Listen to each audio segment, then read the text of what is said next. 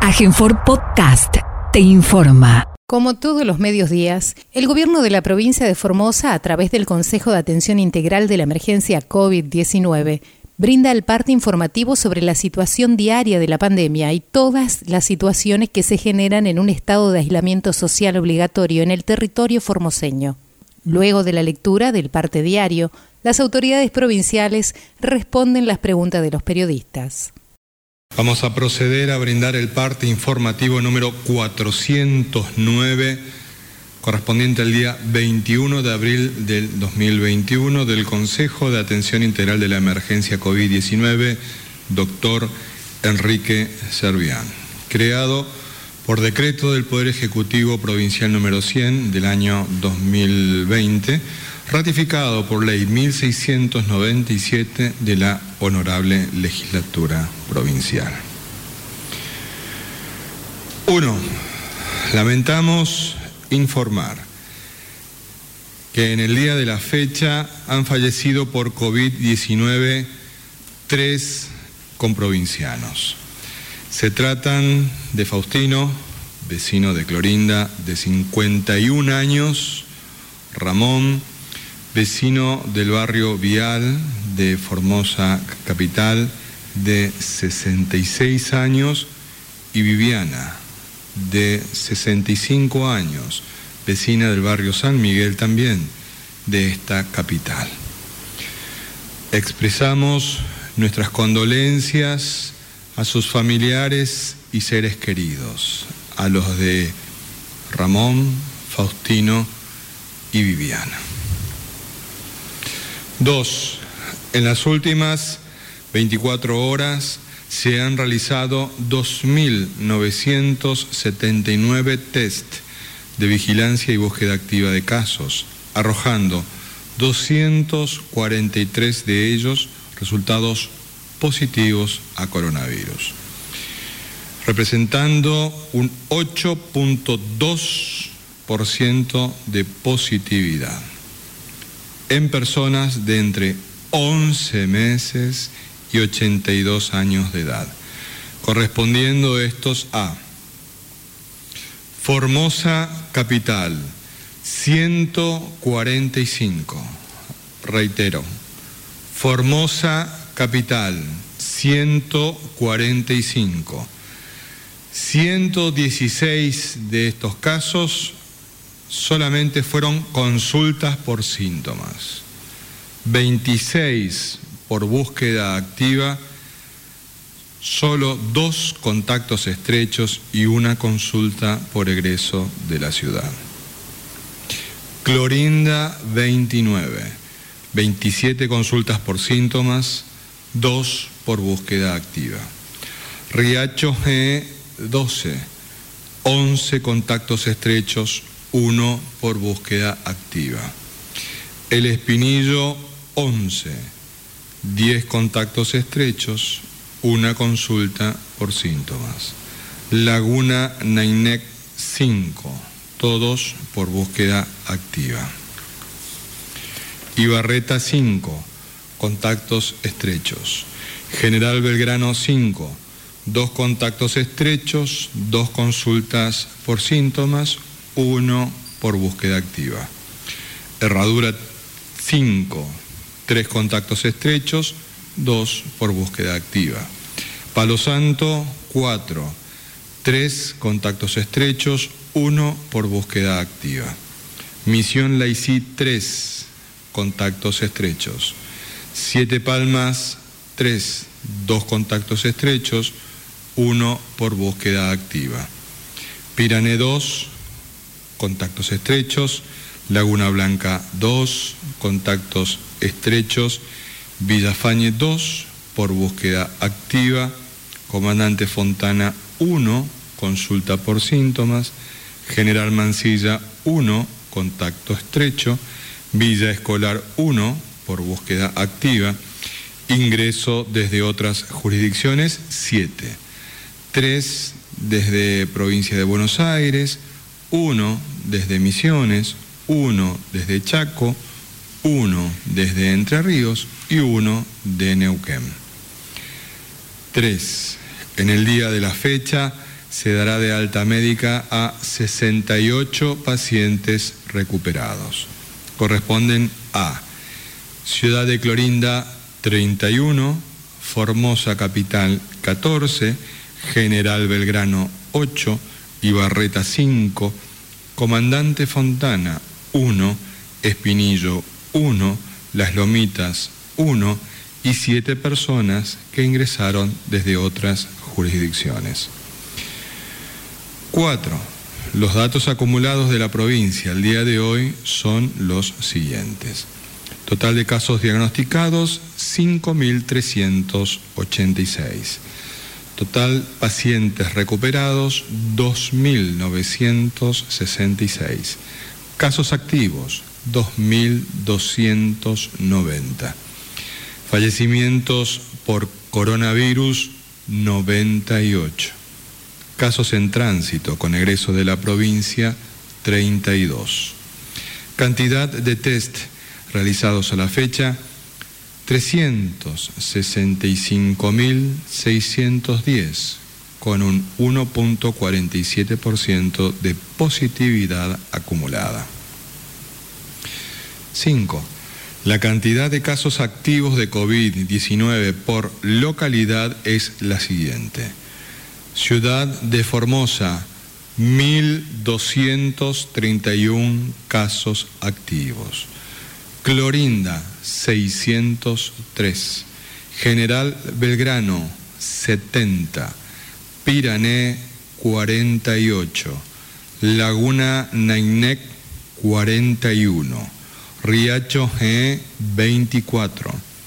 Ibarreta, 23. El Colorado, 1. Perdón, 21. El Espinillo, 19.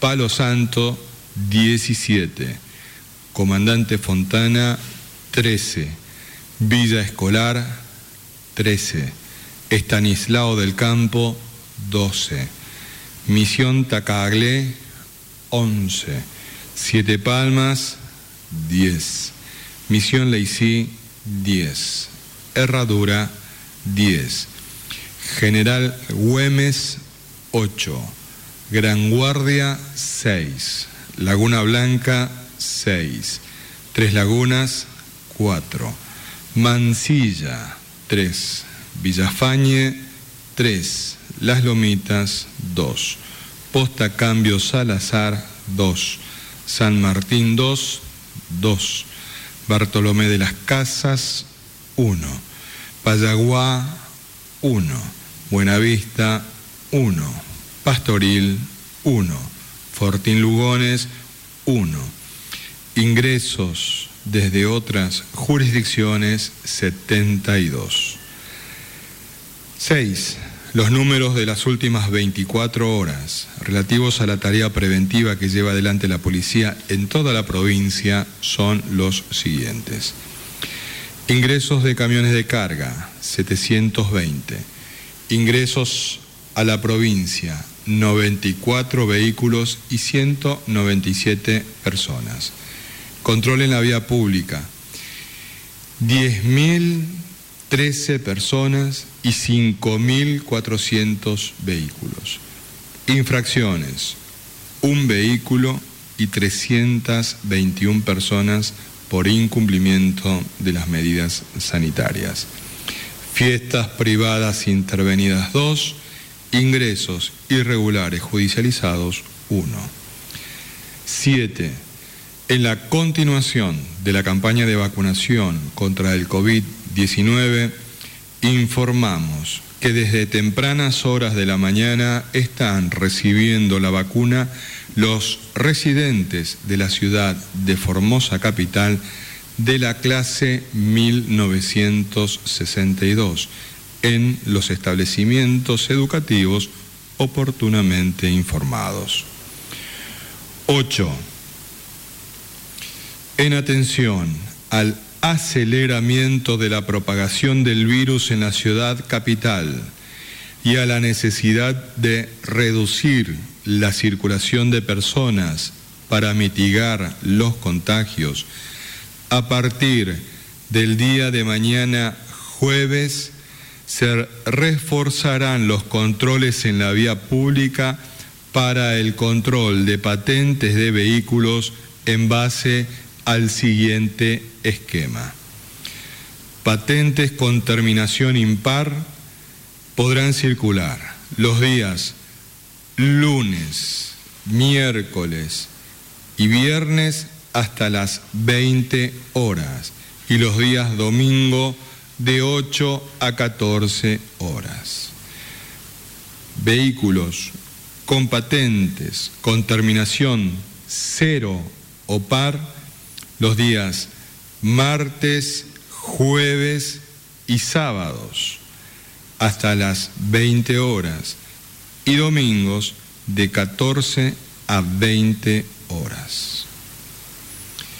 El uso del barbijo es obligatorio cuando circulen en el vehículo más de dos personas y cuando el conductor interactúe con otra persona que se encuentra fuera del vehículo. 9. Con provincianos, los datos del día de hoy reflejan la máxima positividad diaria de testeos en la provincia desde el inicio de los brotes de contagios actuales, con un 8.2% de test positivos sobre un total de 2.979 realizados. La ciudad de Formosa, capital, se encuentra en una situación epidemiológica crítica, puesto que de los 614 hisopados realizados en la última jornada, 145 de ellos arrojaron resultados positivos a COVID-19, es decir, una positividad del 23.6%. Esto significa que de cada cuatro testeos realizados en la ciudad capital, uno de ellos está dando resultado positivo a coronavirus. De cada cuatro personas que se realizan un testeo, una de ellas está dando resultado positivo en la ciudad de Formosa, capital. Esto representa un aceleramiento de la propagación del virus que aumenta exponencialmente la probabilidad de contagio para cualquier miembro de esta comunidad.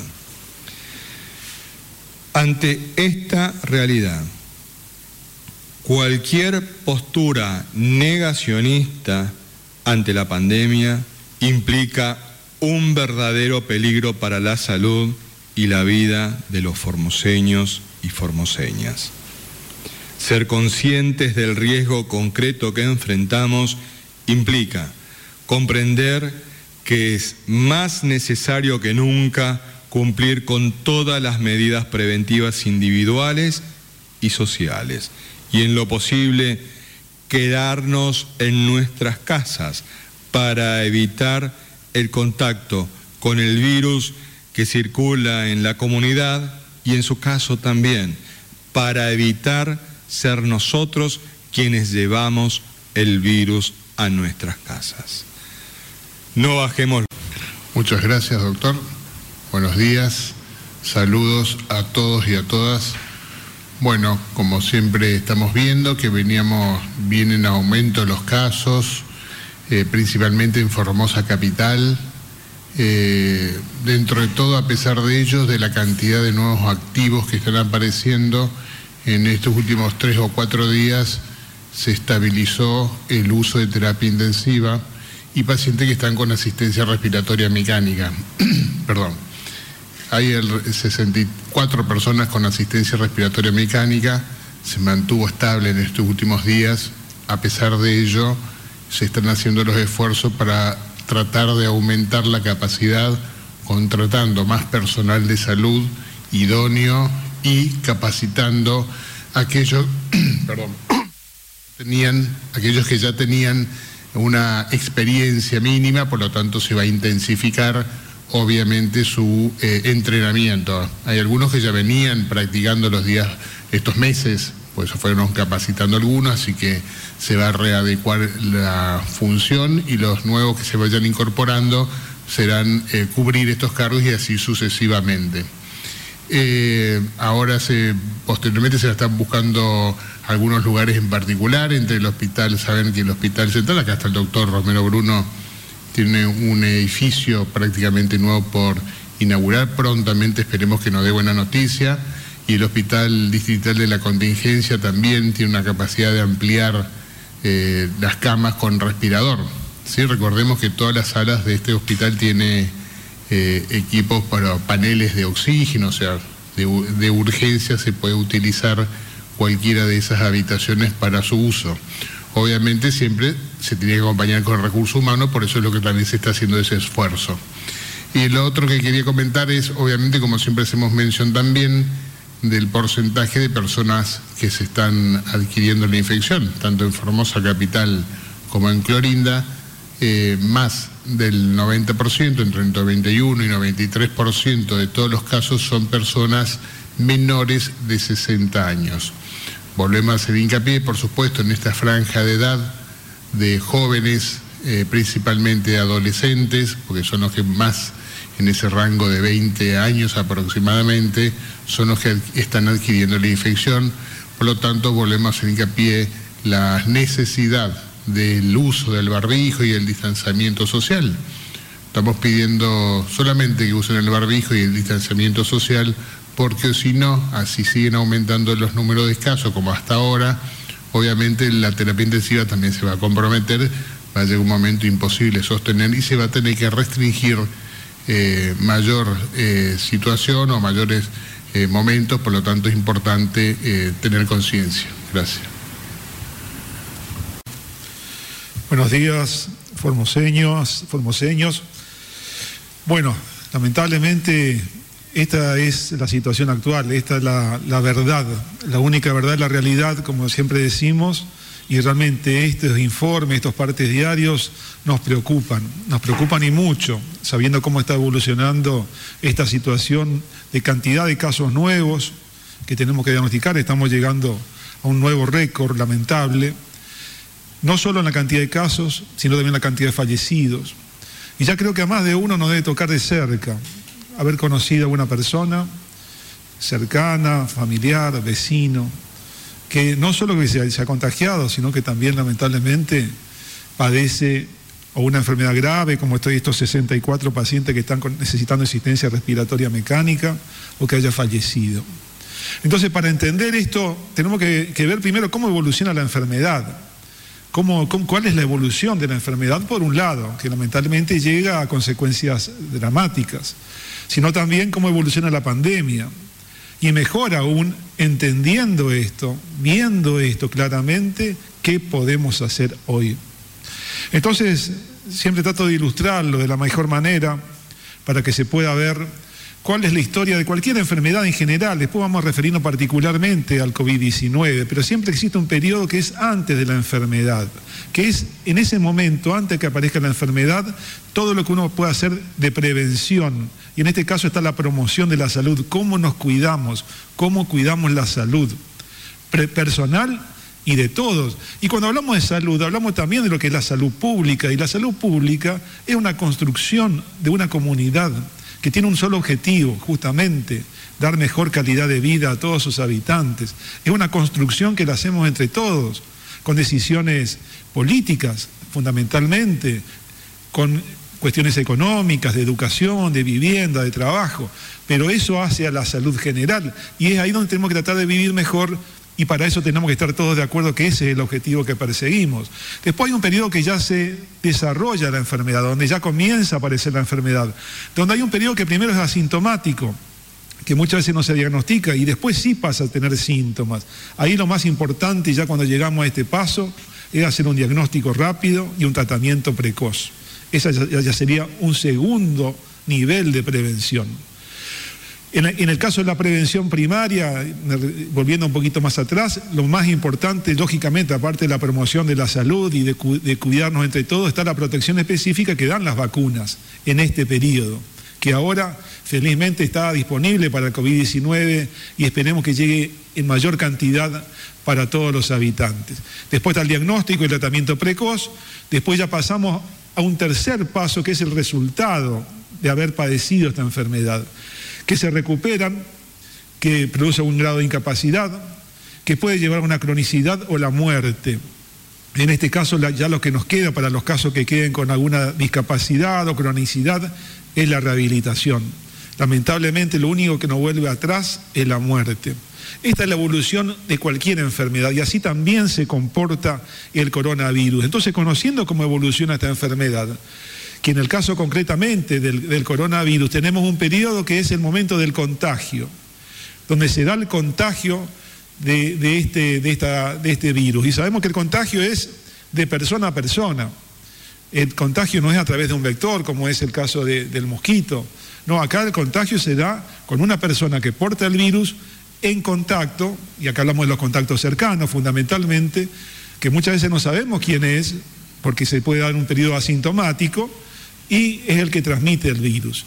Entonces está el momento del contagio, después está el momento donde comienzan los síntomas, que generalmente es entre el día 2 y entre los 5 y 6 días que comienzan algunos de los síntomas más característicos, que los más leves son la fiebre, la tos seca, el dolor de garganta, puede tener diarrea, que es eh, la, anosmia, que hablamos del no percibir los olores, estos son los síntomas más leves que comienzan a aparecer, generalmente entre el día 2 y el día 5. A partir de ahí, ya esto puede llegar a agravarse casi en un porcentaje de, un 40% en algunos pacientes que llegan a la hospitalización después de cinco días más de haber comenzado con los síntomas. El día 10, habitualmente, de haber comenzado con los síntomas, la persona ya puede comenzar eh, a necesitar la hospitalización y de los que necesitan hospitalización y pasan a un cuadro más grave, que son las pacientes que ya requieren de unidad de cuidados intensivos, que también aparece después del día 10, generalmente el día 14, cuatro o cinco días después de comenzar con los síntomas leves. Esto se puede agravar rápidamente y necesitar ya una unidad de cuidados críticos.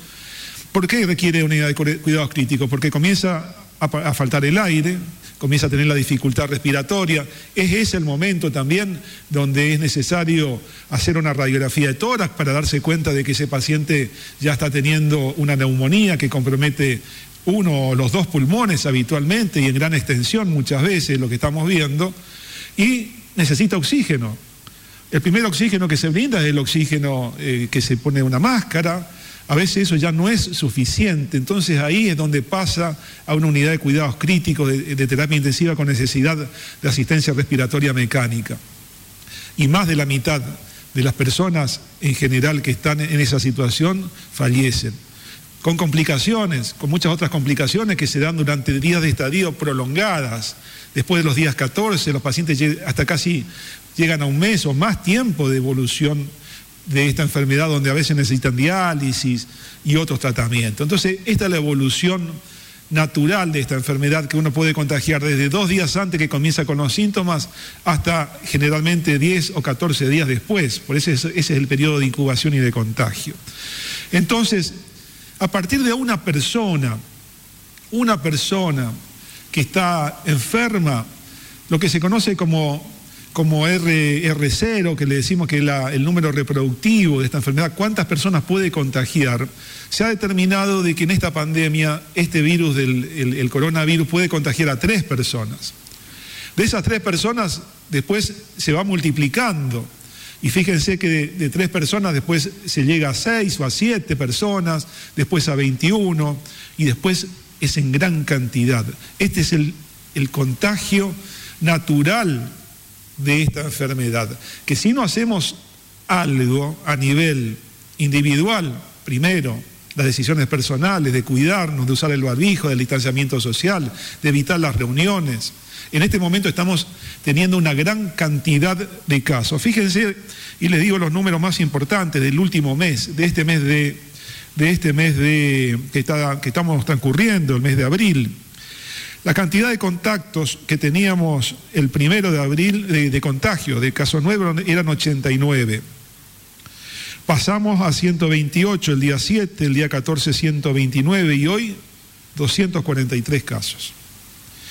En Capital, el primero teníamos 29 casos, el 7 68, el 14 76, hoy 145 casos de la cantidad de localidades que están siendo afectadas. Desde el primero teníamos 10, el 7 24, seguíamos con 23 el día 14, hoy 31 localidades.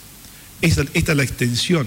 Y, cuando hablamos de esto hablamos justamente de aceleración. Estamos viviendo una etapa de, de acelerar la cantidad de contagio y la cantidad de casos. Como consecuencia de eso, lógicamente que están las atenciones médicas, las internaciones. Entonces el objetivo el objetivo que tenemos que darnos cuenta, así como está evolucionando esta pandemia, es bajar y reducir el número de contactos diarios de una persona. Tenemos que contactarnos menos, por eso decimos mejor es quedarse en casa en este momento. Esa es una decisión individual que tiene que ser compartida por todos los que queremos cuidar la salud y la vida. Disminuir la cantidad de contactos diarios y con eso vamos a bajar la cantidad de contagio que puede haber. Esto, es lo que nos va a llevar a nosotros, lógicamente, que es, primero, a no colapsar un sistema sanitario que está haciendo un gran esfuerzo, el personal de salud en todas las localidades, en todos los lugares, ampliando la, la, capacidad de edilicia, de equipamiento que se está dando actualmente para poder enfrentar esta situación. Pero por sobre todo, esto lo tenemos que hacer para que podamos evitar las muertes. Haciendo esto podemos evitar las muertes. Tenemos que disminuir la aceleración de esta situación.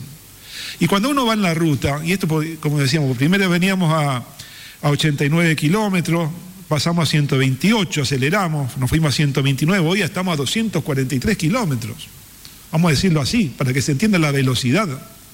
¿Qué pasa cuando estamos entrando a una velocidad y comenzamos a ver algunos de los carteles característicos que nos están indicando más allá del riesgo o de la probabilidad de contagio? Nos está indicando justamente el peligro que tiene esta situación para todos. Entonces vemos carteles, vemos carteles como estos, carteles que nos dicen, cuidado, está llegando una situación, eh, a una situación crítica, está llegando a esta situación crítica, vemos carteles aún más, más elocuentes. Cualquiera de estos carteles son los que estamos viendo hoy, que nos están indicando el peligro que estamos teniendo como comunidad. Entonces, es como cuando nos acercamos a una situación y este peligro nos está diciendo cuidado al precipicio. ¿Qué hace uno ante esta situación? Normalmente con el auto, cuando ve carteles de este tipo, ¿cuál es la, actitud y el comportamiento natural? Levantar el pie del acelerador. Levantar el pie del acelerador. Desacelerar. Frenar. Frenar. Y si tiene que cambiar de dirección, hay que cambiar de dirección. Y este es el momento de tomar este tipo de decisiones, individuales y colectivas. Después del precipicio, el que quiere seguir o continúa acelerando, lógicamente que abajo del precipicio podemos construir los mejores hospitales. Va a tener la mejor cama de terapia intensiva, la mejor asistencia médica, los tratamientos que hasta ahora sabemos que no existe un tratamiento efectivo, disponible 100% para, para curar esta enfermedad. Ojalá lo tuviéramos también, así como están las vacunas todavía no está disponible ningún tratamiento eficaz. Entonces, en este momento, no tenemos que esperar caernos al precipicio y que abajo nos atienda un sistema sanitario que está preparado, que está fortalecido ante esta situación. Pero no tenemos que llegar a esa instancia. Entonces, las decisiones hoy las tenemos que tomar entre todos con un objetivo común, que es defender la salud y la vida de todos los formoseños. Gracias, gracias doctor. La primera pregunta es de Alejandro Richard, Radio Nacional Formosa, Radio Nacional Las Lomitas. Un estudio realizado por científicos y científicas de nuestro país detectaron algunos pacientes con coronavirus internados en terapia intensiva una infección causada por un hongo, Aspergillus. Recalcaron la importancia de la detección precoz ante este hongo. En nuestra provincia, ¿se pudo hallar este hongo? Doctor Vivolini, por favor. Sí, la aspergilosis, que está causado por un, es un hongo, en general afecta a pacientes inmunocomprometidos se ve mucho en trasplantados, en pacientes que tienen uso de corticoide de altas dosis durante mucho tiempo.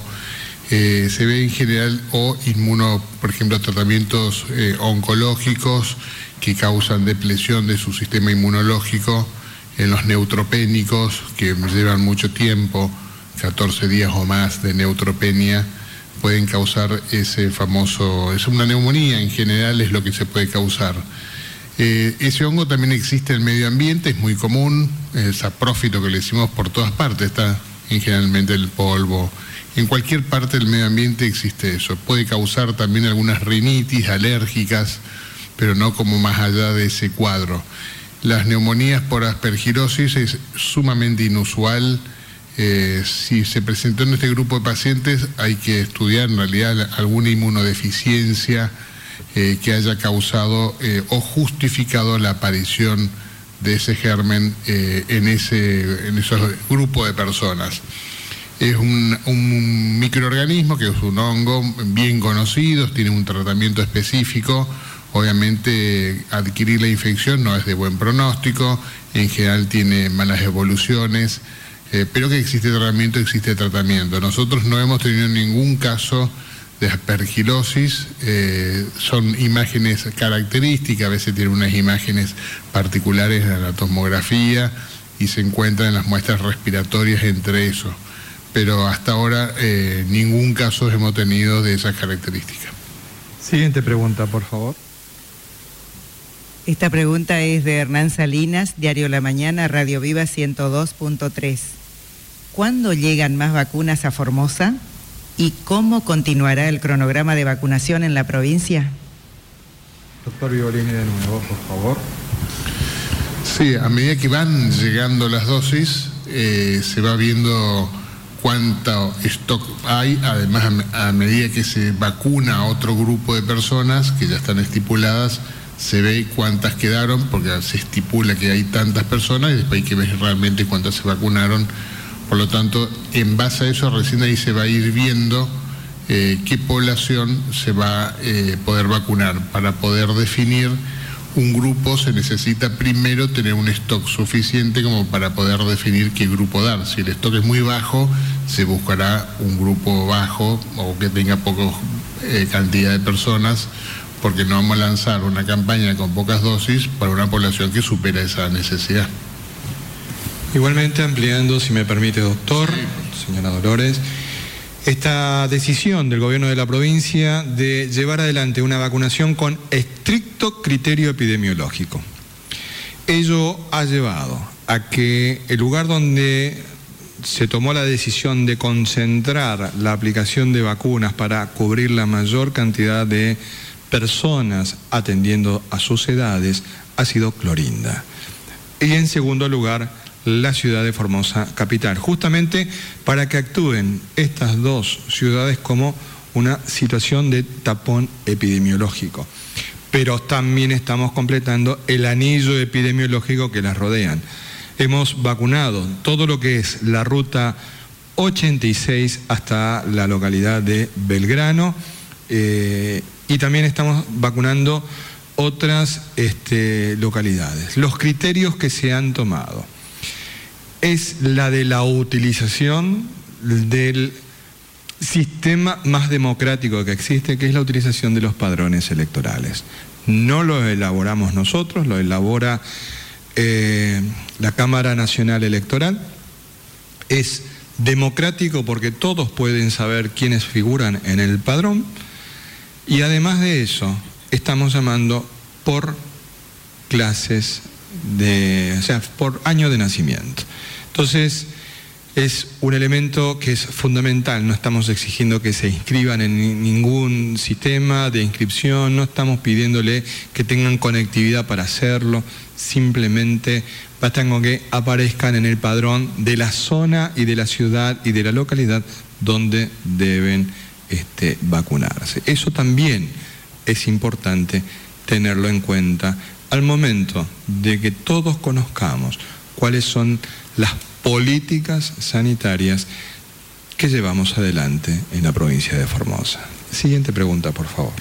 Esta es la última pregunta y es de Gladys Torres, Fiverter Cablevisión, Canal 7 Flow, Radio Diamante Formosa, Radio 88.9 Amistad Formosa.